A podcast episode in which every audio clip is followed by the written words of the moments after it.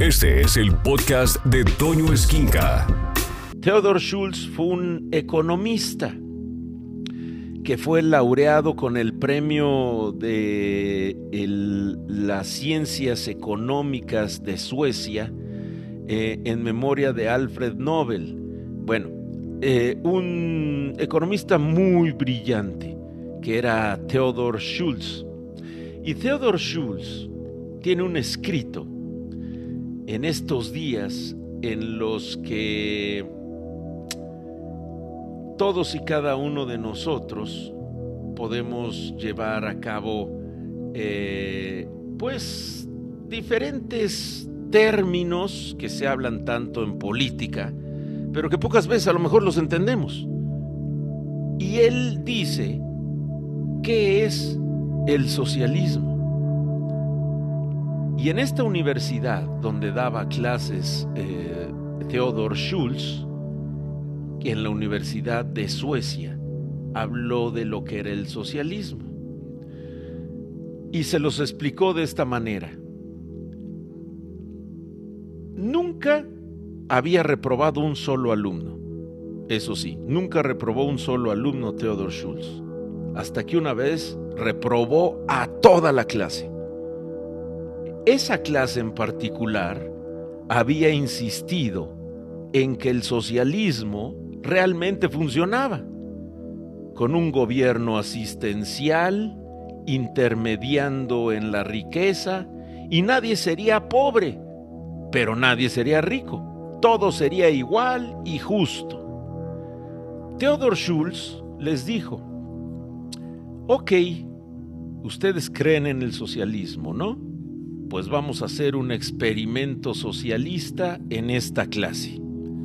En vez de dinero, usaremos sus calificaciones, las que obtengan de las pruebas que les voy a hacer. Todas las calificaciones serían concedidas con base en la medida de la clase y por lo tanto serían justas, como ustedes dicen que es el socialismo todos van a recibir las mismas calificaciones, todos, la misma calificación, todo el grupo. Lo que en teoría significa que nadie será reprobado, así como también nadie va a recibir un 10. Todos son iguales, según el socialismo y que ustedes tanto apoyan, les decía Theodor Schulz a sus alumnos. Tras la primera prueba, el profesor calculó la media del salón y todos recibieron un 7.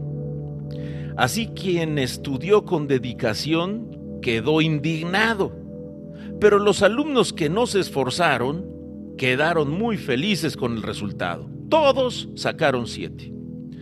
Tras la aplicación de la segunda prueba, los estudiantes que eran más flojos, que estudiaron mucho menos, y ellos esperaban sacar notas buenas de cualquier forma, puesto que el socialismo dice que todos somos iguales, y los que al inicio habían estudiado mucho, los más aplicados, decidieron que ellos también aprovecharían el tratamiento propuesto para sus calificaciones. Como resultado, la media del salón de la segunda prueba fue de 4.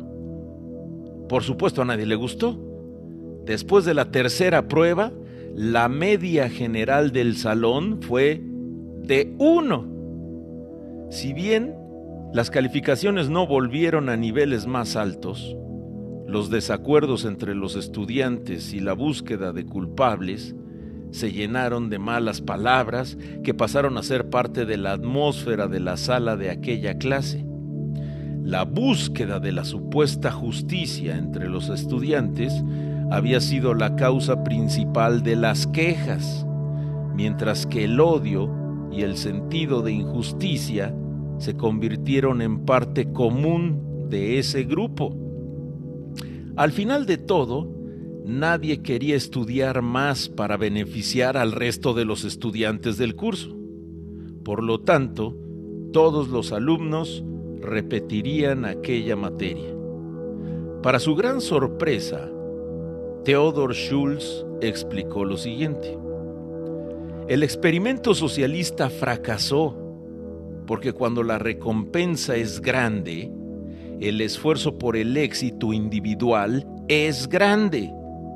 Pero cuando el gobierno quita todas las recompensas, tomando los logros de otros para darlos a los que no batallaron por esas recompensas, entonces nadie más va a querer hacer su mejor esfuerzo. Tan simple como, por ejemplo, decía Theodore Schultz, está Cuba, Corea del Norte y Venezuela. Y después les dio su explicación de seis puntos para poder hacer explícito lo que era el fracaso del socialismo. No se puede llevar al más pobre a la prosperidad quitando la prosperidad del más rico. Para cada uno que recibe sin haber tenido que trabajar, hay una persona trabajando sin recibir. El, el, gobierno no consigue dar nada a nadie sin que para ello tenga que quitar algo a otra persona. Eso se llaman impuestos. Al contrario de lo que predica el socialismo, es imposible multiplicar la riqueza o al menos lo necesario para vivir intentando dividirla. Cuando la mitad de la población entiende la idea de que no necesita trabajar, entonces la otra mitad entiende que no vale la pena trabajar para sustentar a la primera mitad. Entonces llegamos al comienzo del fin de una nación. Ustedes como estudiantes, decía Theodor Schultz, tienen que hacer su parte, estar informados y enseñar a la gente menos afortunada lo que realmente significa el socialismo. A partir de esta simple explicación, ya sabemos que el socialismo ni es bueno ni funciona. Quienes opinan lo contrario lo hacen por dos cosas por ignorancia o por sus propios fines. Y cambian de opinión cuando el dinero de los demás se acaba.